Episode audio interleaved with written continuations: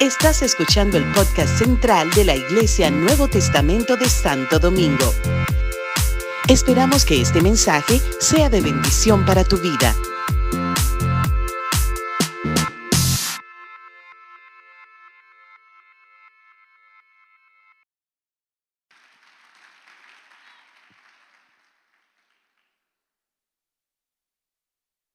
Buenas noches a todos. Como dijo el obispo Magdiel, tenía un compromiso ya fijo, el boleto comprado, la fecha separada. Y cuando él me mandó un text, me mandó el, el- lema de la convención y el video de la convención. Y yo mirando la- el video diciendo, wow, yo, yo no me la- yo no me pierdo mi convención y yo, yo voy, como se dice aquí, hashtag, hashtag yo voy. Y vi la fecha y dije, Padre Santo. Y la verdad es que tuve un momento así de...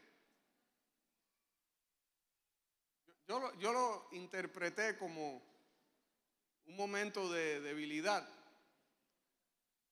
Y le dije, no, no voy a poder ir este año porque tengo un compromiso y, y tengo que estar ahí.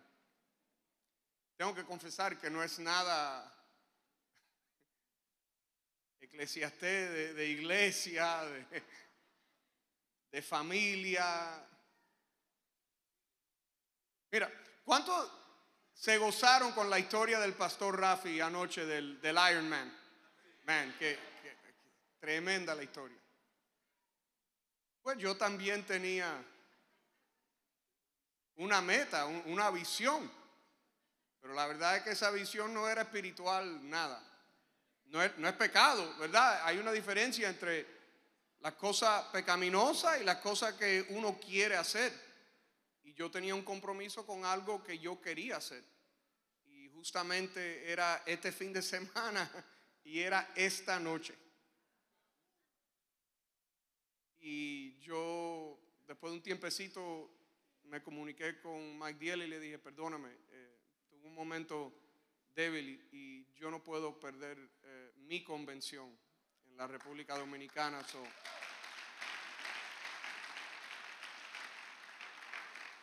no lo digo por ninguna otra razón de que tuve que tomar una decisión y poner las cosas que uno desea hacer y no que no es que yo no quiero estar aquí, yo estoy aquí porque quiero estar aquí. Pero cuando uno quiere una cosa y después se le presenta otra cosa que es más importante y el espíritu de uno dice, yo quiero eso más que las cosas que, que yo quiero o deseo en, en mi carne hacer, yo, yo me sentí orgulloso de mí mismo.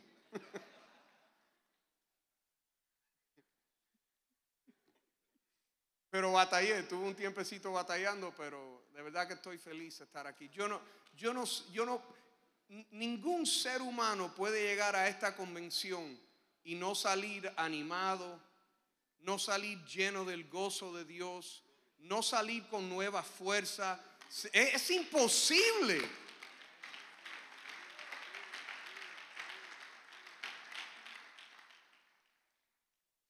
Primeramente el Señor me atrae aquí. Pero la, la verdad es que ustedes también, yo no me pierdo una convención, no me la pierdo.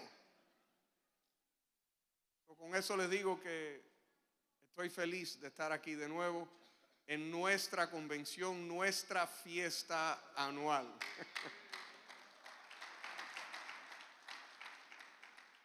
Les traigo saludos de mi esposa, mi familia, eh, la iglesia. Mucho ha cambiado en un año. ¿Sabe? La canción, eh, la canción esa dice, no he sabido de ti de un año. Eso es un poco fuerte, ¿no? Que wow, no he sabido, no he oído de ti. No. ¿Qué dice la canción esa, la, primera y la última? No sé, no he sabido de ti por un año. Un año sin saber de ti, eso está un poco fuerte. Todo me encantó menos esa parte. Dije, wow, ¿de quién es la culpa entonces? ¿Mía o suya? Pero muchas cosas han cambiado en, el- en este último año. La hija mayor mía se casó.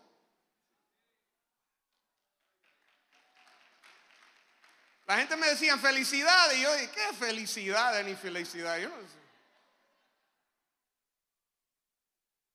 me voy adaptando, me voy adaptando. Pero un buen muchacho y ambos quieren servir al Señor. Vamos a ver dónde esa, ese camino los lleva. Pero en el día de la boda, ese muchacho cuando habló, yo dije, wow, esas son palabras de un pastor cuando está hablando ese hombre, ese muchacho. Yo dije, prepárate, pensando en mi hija, prepárate lo que te espera. Yo les traigo saludos de todo el mundo y como dije, es bueno estar de regreso en casa. Amén. Amén. Vamos a orar. Les invito a que se pongan de pie conmigo.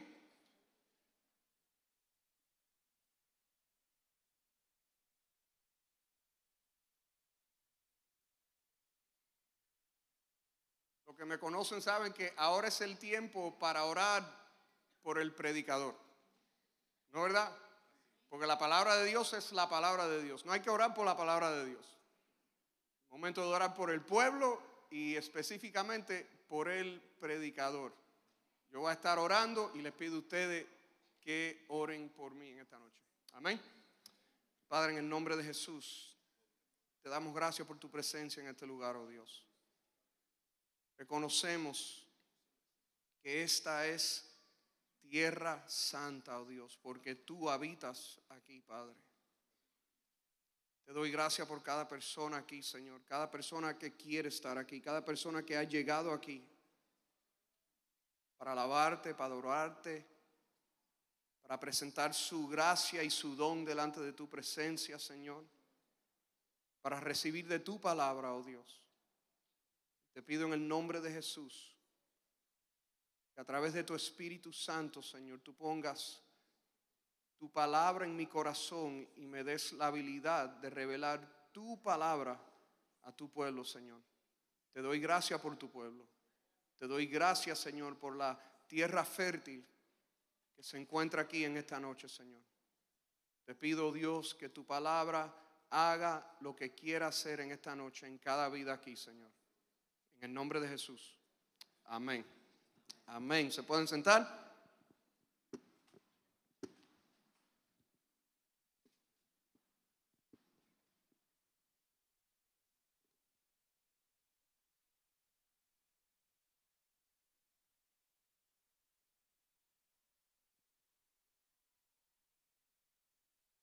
Cuando Víctor estuvo hablando hace unos momentos, habló que esta mañana se habló de varias leyes de la cosecha.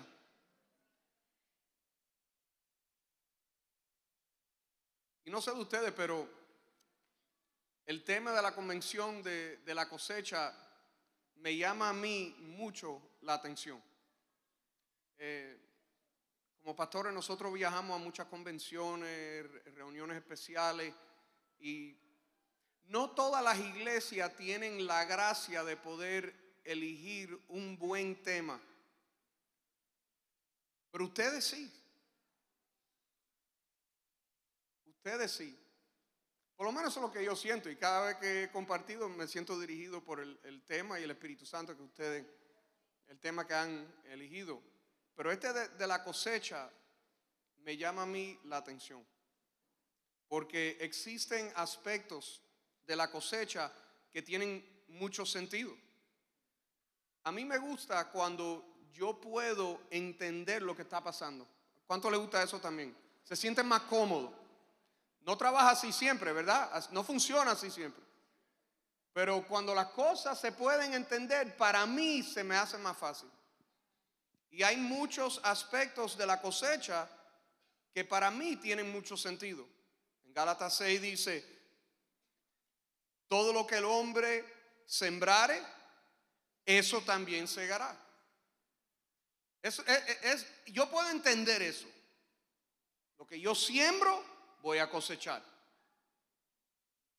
Usualmente, si tú no siembras, no vas a poder cosechar.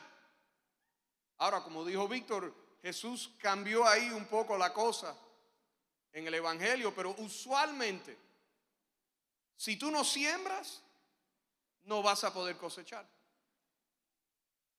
El que no siembra no aprecia el valor de la cosecha. ¿Por qué? Porque no sembró. De la misma manera,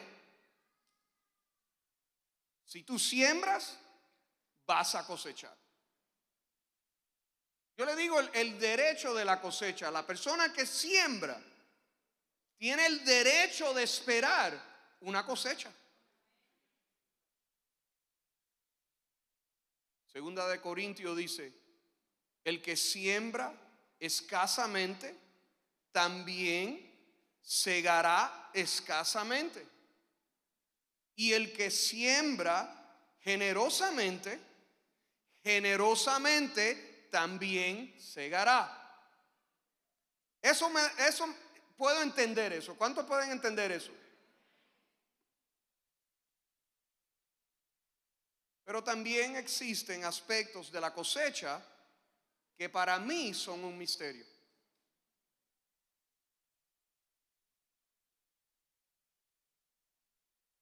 El hecho de que una semilla contiene todo lo necesario para poder producir. Una semilla. ¿El pastor Leo compartió de, eh, esta mañana o no?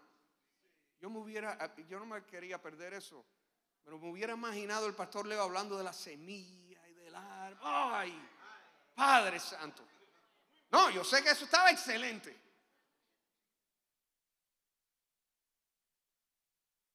Yo me recuerdo cuando estaba en Puerto Rico siendo entrenado. Yo me sentaba con el pastor Leo y él me hablaba de la Biblia y del ministerio.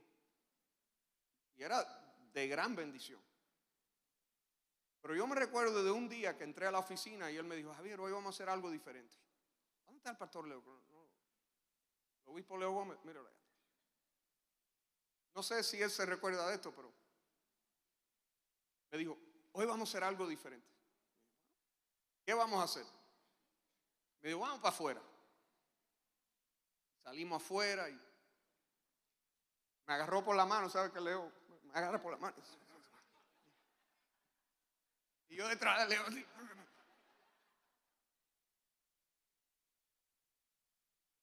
Yo me sentía como el profeta y, que Dios me llevaba a ver algo y, Leo me dice, Javier, mira afuera, ¿tú ves todo eso? Sí, Leo. Dice, ¿qué tú ves? Yo digo, esto es un examen que, no me preparé, ¿qué le digo? Y yo le dije, Leo, yo veo matas. Dice, no, Javier, esos son árboles. Para mí no hay diferencia, un mata, árbol. Y nunca me voy a olvidar de esto. Me dice, así es la iglesia. Y dije, ¿what? ¿Qué? Todas esas matas son como la iglesia. Y él los ojos estaban brillando, hablando de los árboles. Me dice, ¿tú me entiendes? Y dije, Leo, no te entiendo nada.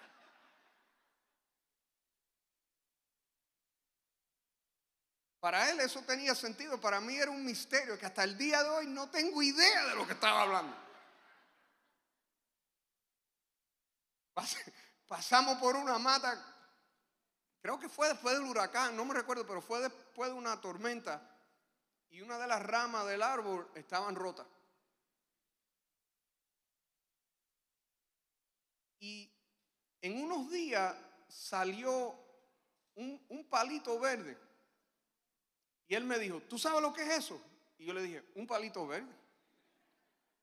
Me dice, no, Javier, yo creo que estaba frustrado un poco. Dice, Javi, eso es vida. Palito verde. Para mí todo eso era un misterio. No lo entendía. Y hasta el día de hoy hay ciertas cosas de la cosecha que sigue siendo un misterio. Y el hecho que en una semilla existe todo lo necesario para producir árbol, fruta,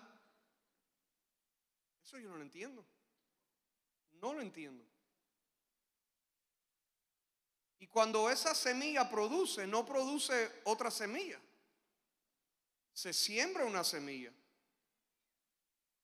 Pero la cosecha es más que semilla, sino una planta, un árbol y el fruto de esa semilla. No sé si eso es lo que me estabas tratando de decir hace veintipico años, pero hoy eso es lo que yo entiendo. Durante el proceso de sembrar y cosechar, ¿y cuántos saben que eso es un proceso? La muerte produce vida. Jesús dijo, ciertamente, les aseguro que si el grano de trigo no cae a la tierra y muere, se queda solo. Pero si muere, produce mucho fruto. La muerte produce fruto. Para mí un misterio. También veo que es posible sembrar mucha semilla. Y la cosecha no refleja el trabajo y el esfuerzo del sembrador. La cantidad y la cualidad de la semilla que se sembró.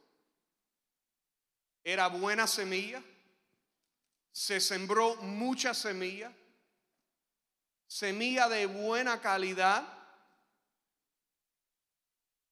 pero la cosecha fue poca. ¿Le ha pasado a alguien aquí, a alguien que le gusta sembrar? Todo ese esfuerzo, el pastor Rafi estuvo hablando ayer del cilantro.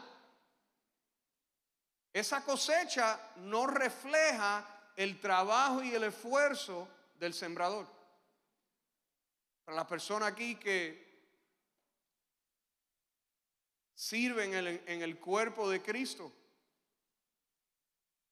El tiempo de preparación, tiempo en la presencia de Dios, buscando el rostro de Dios, buscando dirección de Dios. Haces lo que el Señor te mandó hacer. Usaste buena semilla.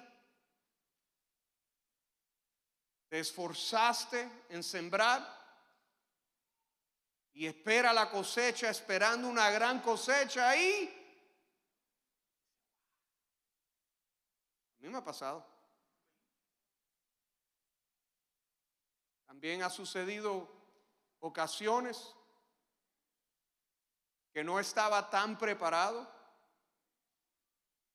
No pasé el tiempo que debí pasar buscando el rostro de Dios, buscando su dirección.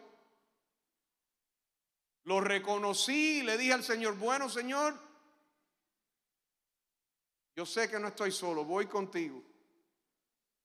Y esperando una cosecha así miserable. Y el Señor me deja sorprendido. ¿Le ha pasado a alguien? Un misterio.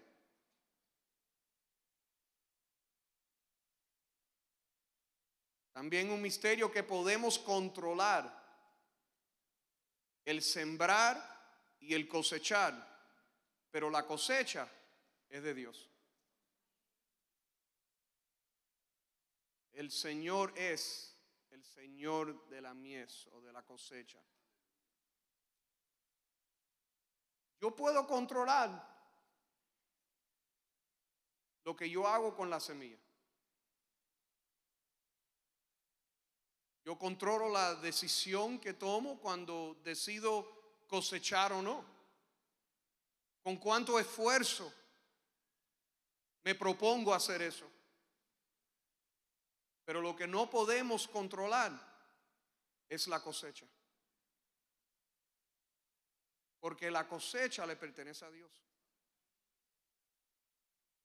Me gustaría tomar unos momentos para hablar de la semilla.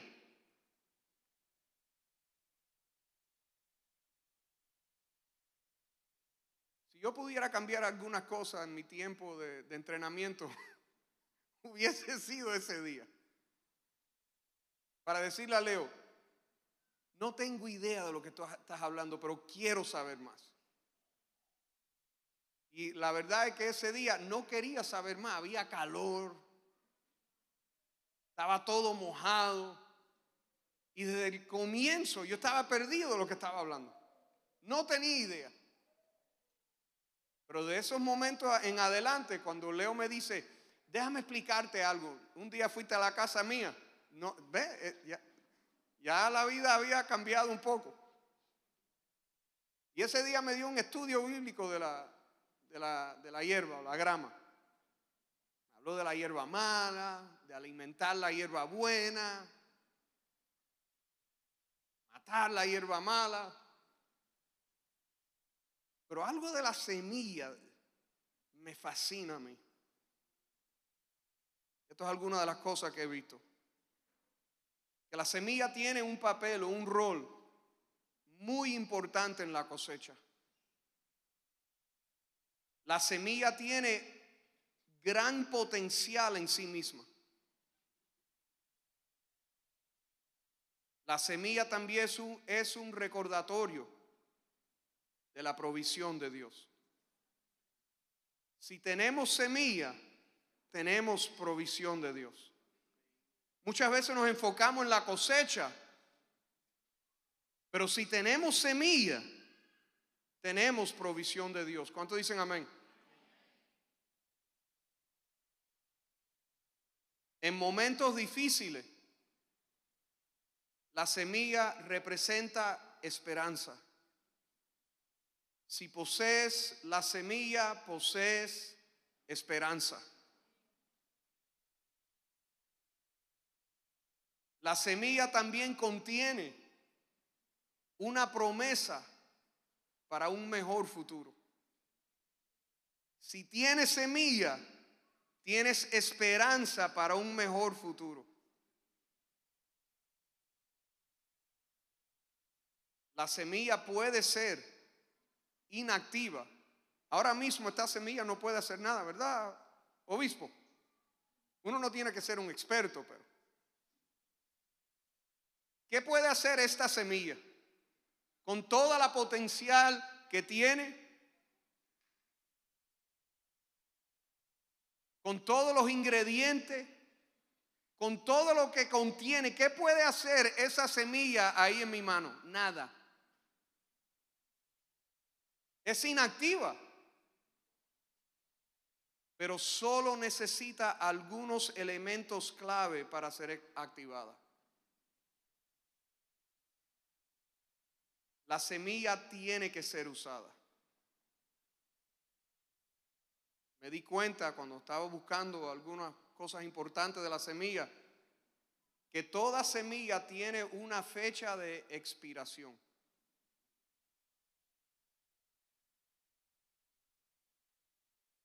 Y algunas semillas han sido seleccionadas y ordenadas por Dios para realizar cosas increíbles. Cosas que cuando entran en el proceso de Dios nos quedamos maravillados. Existe una gran bendición cuando sembramos. Existe una gran bendición cuando sembramos. Zacarías 8:12, le invito a que vayan ahí conmigo. Estoy leyendo de la nueva versión internacional.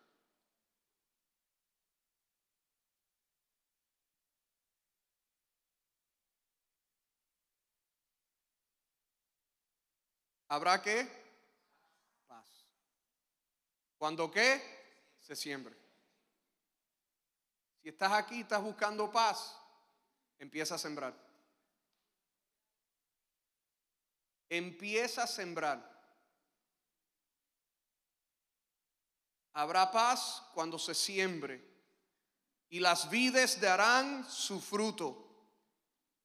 La tierra producirá sus cosechas y el cielo enviará su rocío.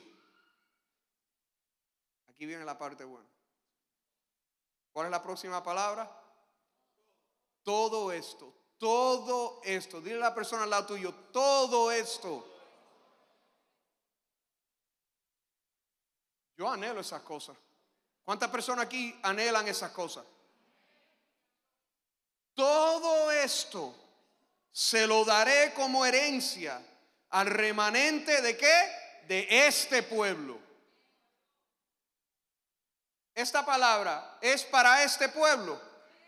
Esta palabra es para ti, para tu matrimonio, tu familia, tu ministerio, es para ti.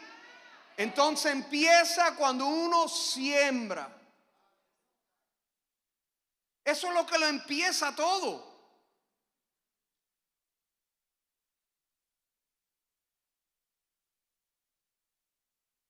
¿Cuántos creen que la semilla prosperará? El que siembra. Si una persona no siembra, no cree que la semilla puede prosperar.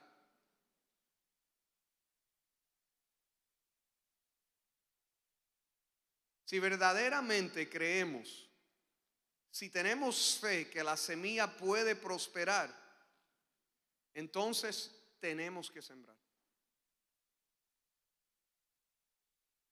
Tenemos que sembrar para poder cosechar. Anoche el pastor Rafi habló claramente de la importancia de tener una visión. Y que esa visión tiene que ser una visión espiritual. ¿Cuántos se recuerdan de eso? Gloria a Dios. Quiero que le añaden algo a esa visión espiritual que recibieron anoche un pacto y un compromiso para sembrar. Añádelen eso a la visión que recibieron anoche, que fue restaurada, que nació de nuevo en ustedes, el Señor restauró. Añádele a esa visión un compromiso y un pacto para sembrar, porque va a haber paz cuando se siembra. Si tu visión no incluye el acto de sembrar, será imposible cosechar. Porque si no sembramos, no habrá cosecha para cosechar.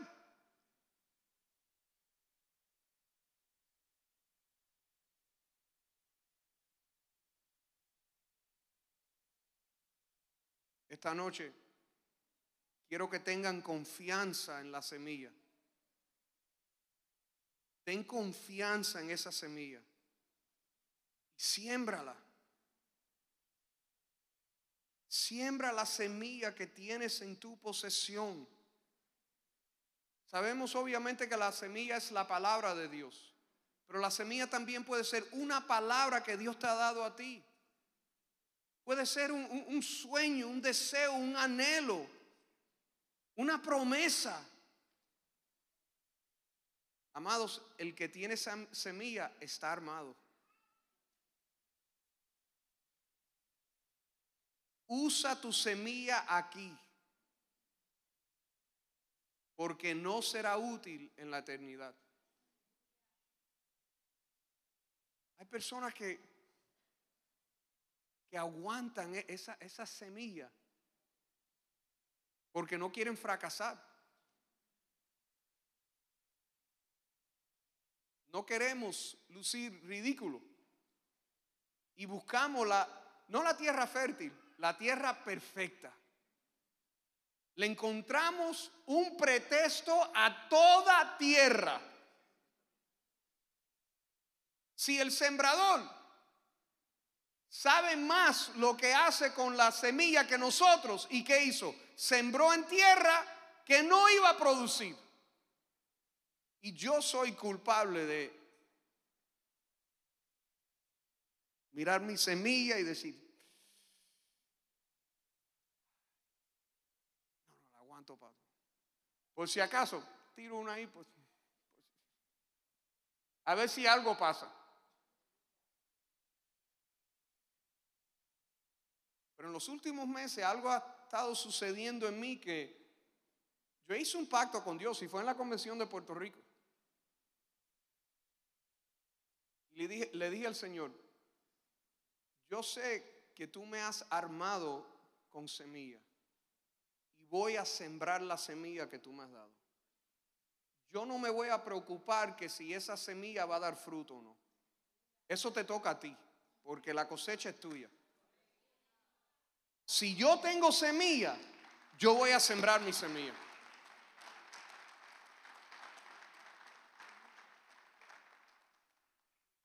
Y en Puerto Rico hice un pacto con el Señor y le dije al Señor, yo voy a sembrar semilla. No importa lo que dice mi mente, si tú me pones una oportunidad adelante, voy a sembrar. ¿Sabe? Y salí de la convención y vi una oportunidad. ¿Y sabe lo que hice? Y nada pasó.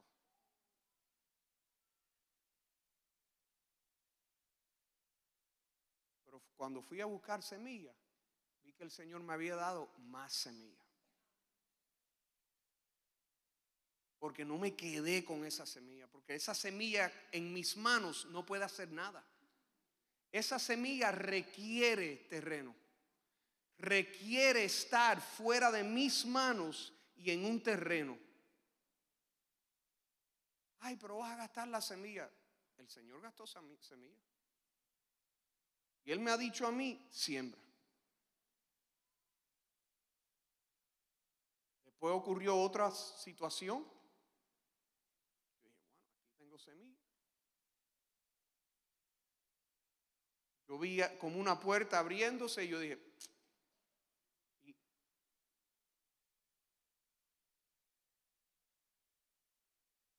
y, ahora veo una matica ahí. Un arbolito. ¿Cómo es? ¿Mata o árbol, Leo? Ya se me olvidó. Igual, da, igual. Gracias, Leo. No miré al obispo Magdiel porque saben cómo es eso. No, me dice que todo está bien.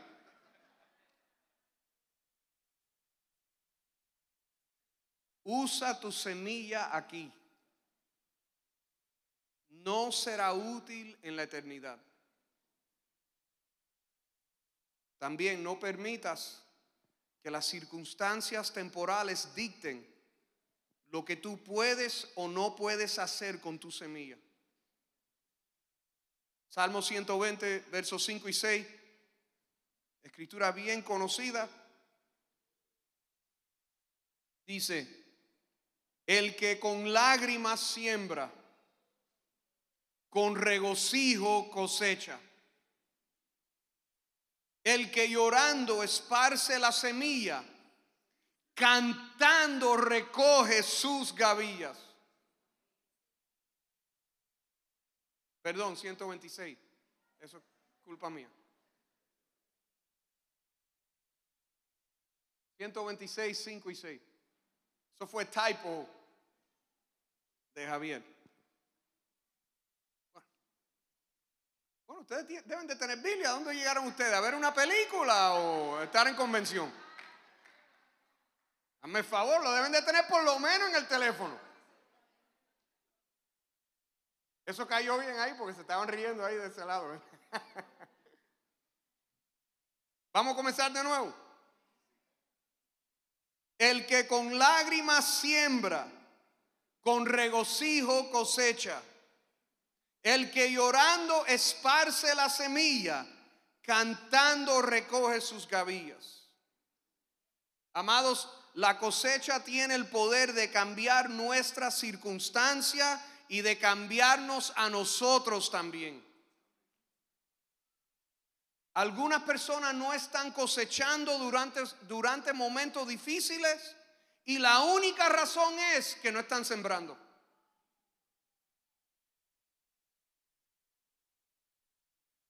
No permites que las emociones te consumen. Tú llevas contigo el potencial para producir un cambio. El potencial para traer gozo y bendición para ti y los tuyos. No, no estoy echando a un lado su dolor, su angustia, ni sus lágrimas. Pero sí te digo en la noche de hoy, si necesitas llorar, llora. Llora, pero no dejes de sembrar.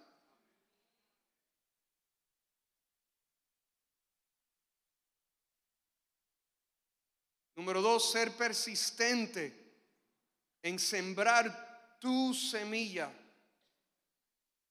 Tu cosecha vendrá. Al comenzar les dije que en este último año mi, mi, vida ha cambiado mucho. La hija mía se me casó. El hijo menor mío de 16 años ya tiene su licencia de manejar. Ah.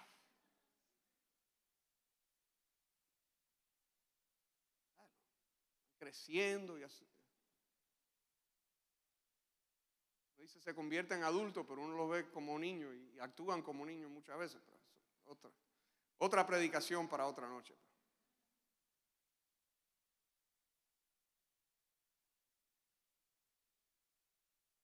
Pero en este último año he visto un lado de, de, mi esposa que nunca había visto antes. Mira, ya vamos, este año son 24 años casados. mira que esa mujer me, soporta. yo no soy fácil. Hay personas aquí que no son fáciles. Levanten su mano en esta noche.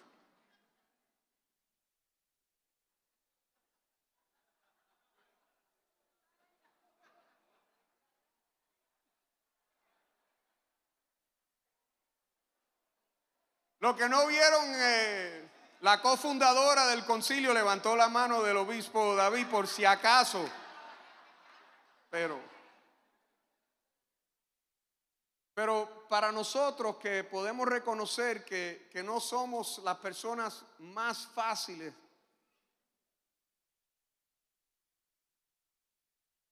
he podido apreciar de la manera que mi esposa me, trabaja como si yo fuera el, el barro. Ella no es alfarera, pero ella tiene una gracia.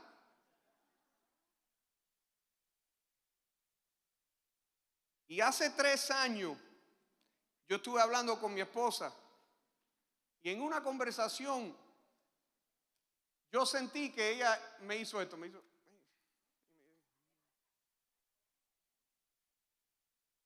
Y le dije, ¿qué tú estás tratando de, hacer aquí? Y me dijo, no, esto es algo que el Señor ha puesto en mi corazón te voy a dejar con ese pensamiento. Y yo le dije, amada mía, tú estás loca. Hace tres años ella me dijo, Javi, yo siento en mi corazón que el Señor me está llamando para ser una madre adoptiva. Yo dije, wow, gloria a Dios. Pero el Señor no me está llamando a mí a ser un padre adoptivo.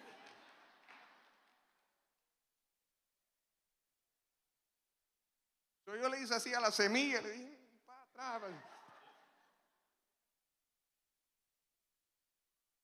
No sembrándolo, sino tirándosela para atrás. No soy fácil, lo sé, pero lo hice con amor, ella no se ofendió conmigo. Se sintió adolorida, pero no ofendida, porque fui sincero y le dije, Dios no me está hablando lo que te está hablando a ti y nosotros tenemos que estar en acuerdo, más eh, especialmente con una decisión de esa índole.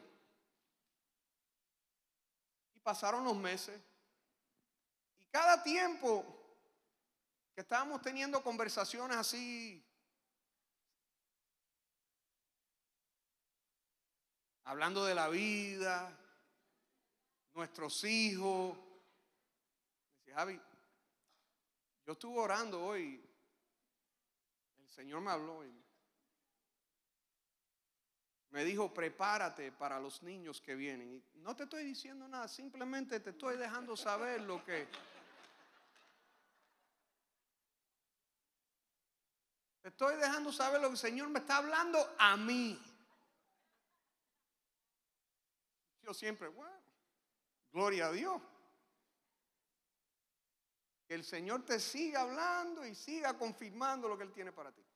Y eran tres años de eso. Y el año pasado, hoy estamos en el 2019, en el 2017, estábamos en un tiempo corporal de ayuno y oración. Y salimos a, almorzar en esa conversación abrió su corazón y me dijo, Javi, tú ves lo que el Señor tiene para ti fuera de la iglesia local yo te apoyo, yo reconozco lo que el Señor tiene para ti. Mi ministerio, aparte de ser pastora y adoradora, es ser madre. Yo tengo un ministerio de ser madre. Yo sé que tú me has dicho que el Señor no te ha hablado a ti, pero solamente te quiero dejar saber lo que el Señor me está hablando a mí.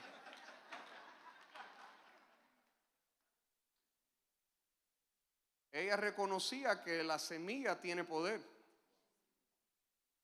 Y ella fue astuta, astuta, astuta en cómo sembrar en la vida de su esposo que a veces puede ser un poco difícil.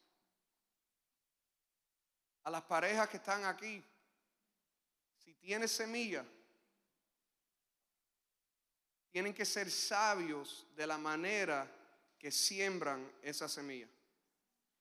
Porque si ella hubiese venido a mí con una voz alta, con actitud, con presión, que yo me siente no espiritual, yo le hubiera dicho, olvídate. No me, ni me hables de eso. Pero ella fue bien sabia. Habló de sus convicciones, cada vez que tenía una oportunidad, venía y me decía, yo sé que tú estás esperando, yo sé que tú estás diciendo que el Señor te va a hablar a ti, pero solamente te quiero dejar saber lo que el Señor me está hablando a mí. En el 2018, en otra conversación de esa, que me dice, Javi, tenemos que hablar. ¿Cuántas personas a su esposa le dice tenemos que hablar? Y uno dice, ay Jehová.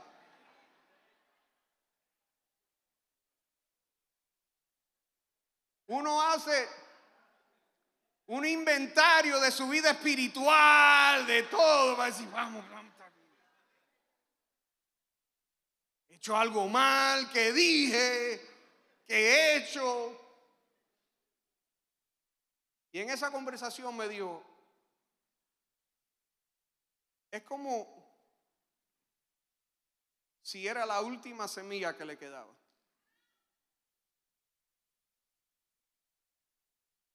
Y a la persona que tiene su semilla en esta noche, ¿cambiarás tu método si tuvieras que sembrar tu última semilla? Ese día ella cambió su método un poco. Y me dijo, yo sé que esto es lo que el Señor tiene para mí. Simplemente te estoy pidiendo tu apoyo. Yo no necesito que Dios te hable a ti de la misma manera que me habló a mí. Cuando nosotros entramos al ministerio, Yo reconocí el llamado de Dios sobre nuestras vidas, pero Dios nunca me había hablado a mí de la manera que te habló a ti. So te digo hoy que yo sé lo que el Señor me está hablando a mí y yo no necesito que el Señor te hable a ti de la misma manera que me ha hablado a mí. Yo solamente necesito tu apoyo. No necesito una respuesta, simplemente te estoy dejando saber.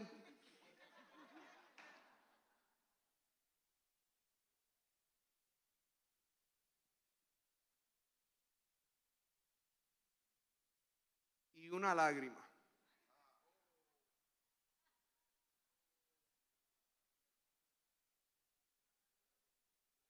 El que con lágrimas siembra, con regocijo cosecha.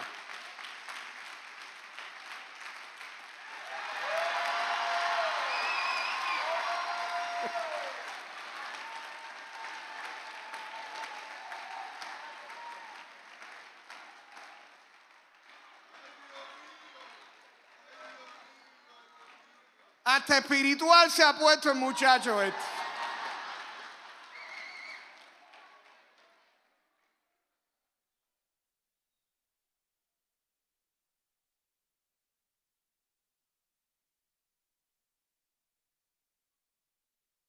¿Tienes semilla en esta noche? Levanta tu mano si tienes semilla.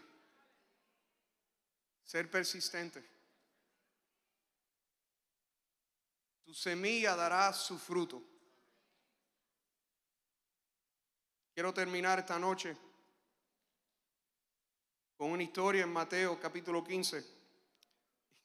Y dicho sea de paso, ese muchacho ha, robado mi corazón. Yo lo oigo llorar y, me siento hasta débil.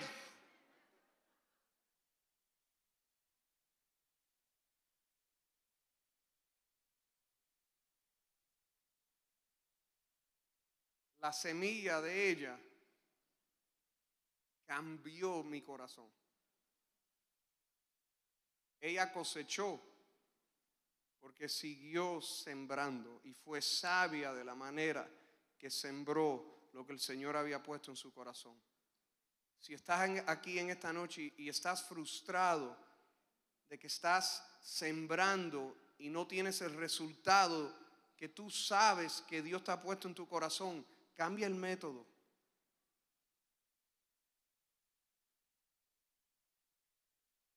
Mateo 15 habla de una mujer cananea que se le acercó a Jesús esperando una cosecha. Su cosecha era que su hija fuese librada de un demonio.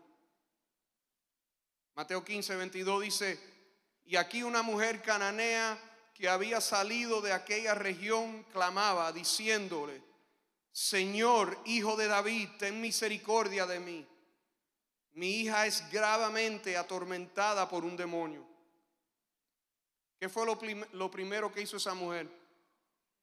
Una mujer ajena le dice a Jesús, Señor, hijo de David. Cuando ella dice eso, lo que está haciendo es regando la semilla. Ella reconoció quién era Jesús y habían judíos que no habían reconocido quién era Jesús. Ella tuvo una revelación y usó esa revelación para sembrar.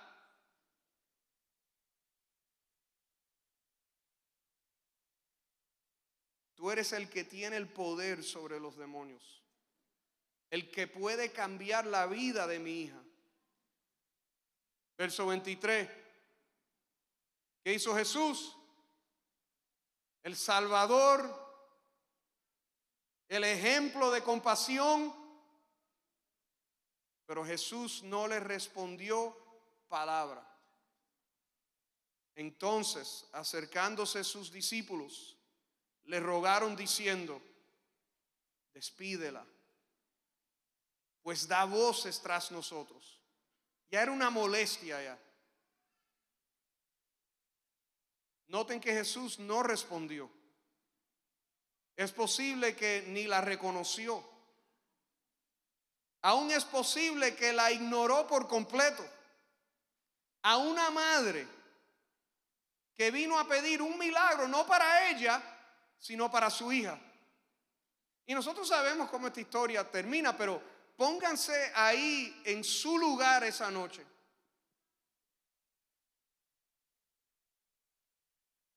¿Cómo responderás si sientes que Dios te está ignorando? Que estás sembrando y el Señor de la cosecha te está ignorando. Te está ignorando a ti y está ignorando tu semilla. ¿Qué vas a hacer?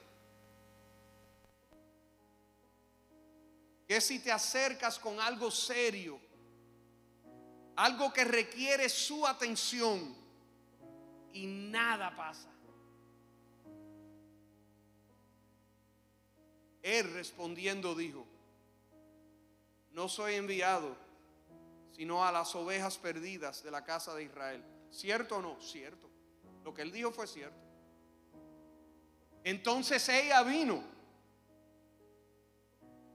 Estaba a una distancia, pero entonces ella vino a él diciéndole, Señor, socórreme. ¿Cómo respondió ella cuando recibió noticia de lo que ella deseaba no era para ella? Que ella no tenía derecho a la cosecha que ella buscaba. Ella se postró delante de él y regó más semillas. Señor, socórreme. Ella no peleó. ¿Cuántas personas aquí no hemos peleado con Dios? Cinco personas aquí nada más. No, no se lo creo. Ustedes son unos mentirosos.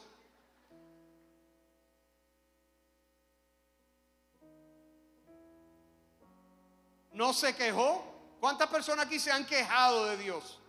Ahora sí. No son peleones, pero son quejones. No peleó, no se quejó y definitivamente no regresó a casa sin su cosecha. No, ella tomó la decisión de adorar y de sembrar su semilla. ¿Cómo responderás cuando retrocedes y sabes que ha llegado el tiempo de tu cosecha? ¿Qué vas a hacer tú?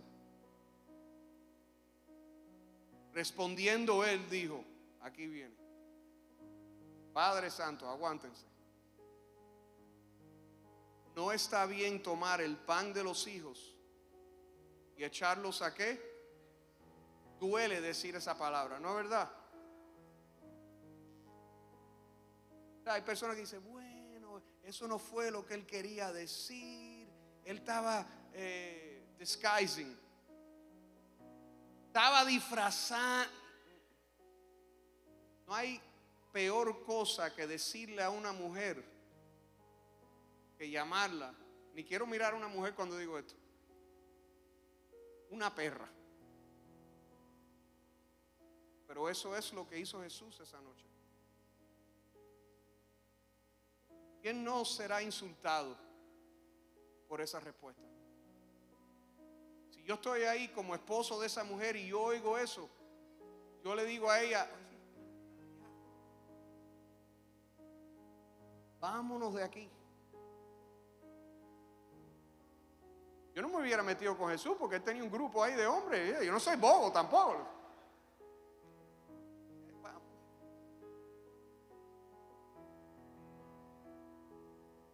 ¿Quién se hubiese sentido rechazado?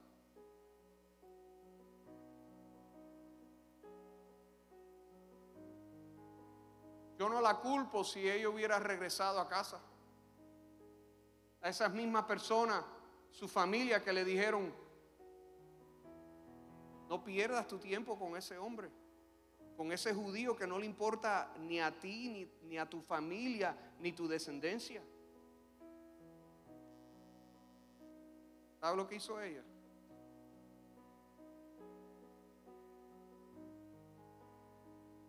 Chequeó, hizo inventario y dijo, yo tengo semilla aquí todavía. Con esa respuesta que le dio Jesús, mira lo que ella dice en el verso 26. Perdón, verso 27, ella le dijo, ¿qué? ¿Qué le dice? ¿Qué? ¿Qué? Antes del Señor, ¿qué dice? Padre Santo. Sí, aunque perra sea, tú eres Señor.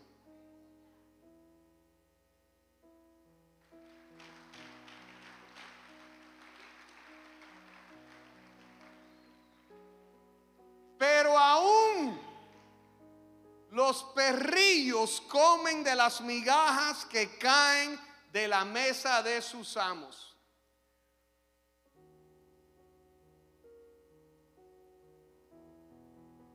A ella no le importaba si tenía derecho o no de esa cosecha. Ella simplemente estaba determinada a recibir su cosecha. Sí, yo, yo soy una extranjera. No tengo asiento en la mesa, pero estoy aquí, a tus pies. He sembrado y como ya ves, no me voy a casa sin mi cosecha. Entonces, respondiendo Jesús, dijo, ¿o qué? Mujer. Grande es tu fe. Hágase contigo como que, como quieres. Y su hija fue sanada desde aquella hora. Pónganse de pie conmigo en esta noche.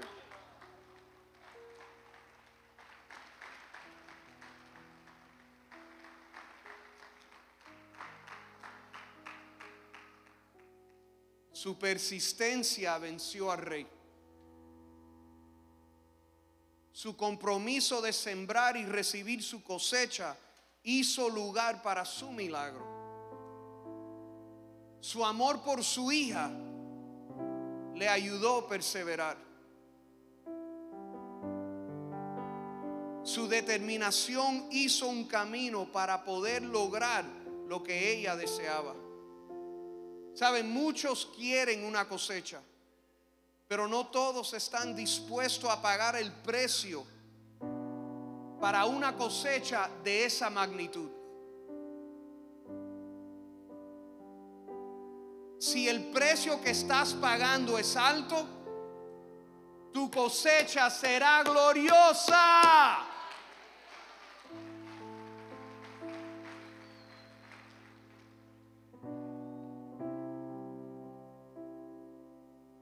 ¿Cuál es la cosecha que esperas?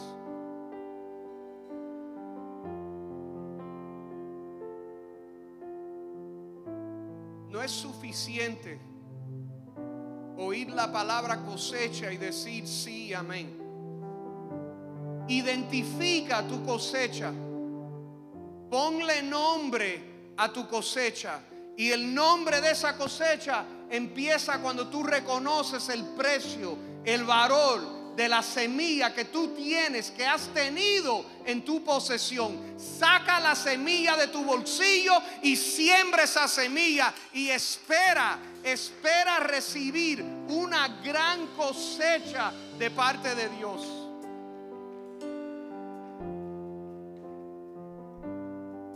Esta noche, mientras que yo cierre en oración,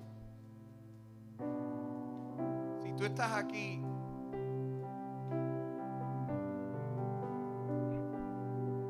y has mantenido una semilla guardada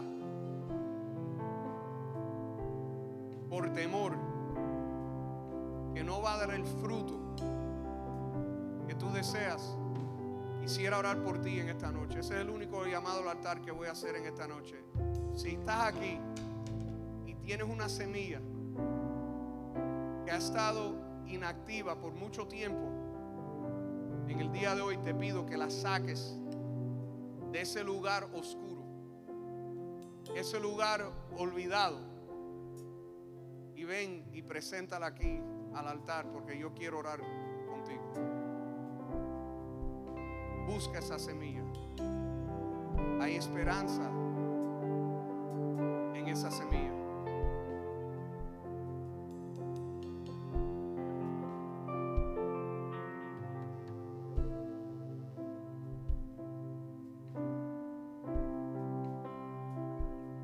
Palabra, profecía que recibiste hace años. Ese sueño, esa carga que no se va. Pero cada vez que se toca ese tema, tú sabes, esa es la semilla que tú tienes en tu posesión. Y por miedo, por temor, te va a dar el resultado que tú anhelas, no la has sembrado. Te digo en el día de hoy, hay paz cuando se siembra. Hay paz cuando se siembra. Vamos a orar, Padre, en el nombre de Jesús.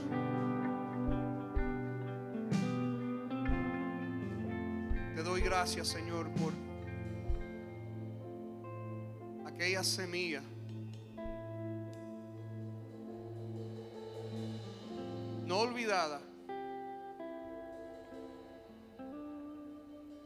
Aún posiblemente en nuestro pensar la estamos guardando para un tiempo apropiado.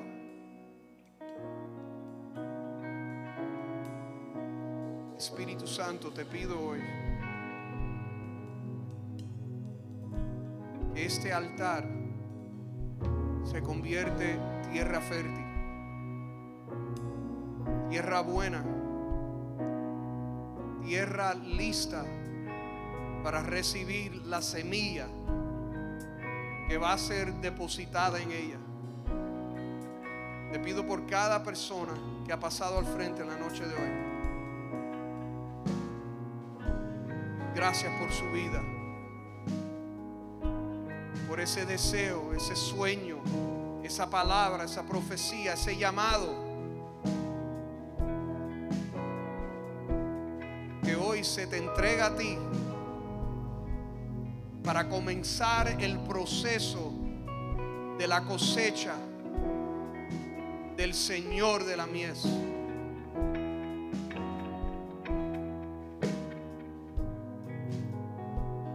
Padre, en el nombre de Jesús, te doy gracias por el pacto y el compromiso esa semilla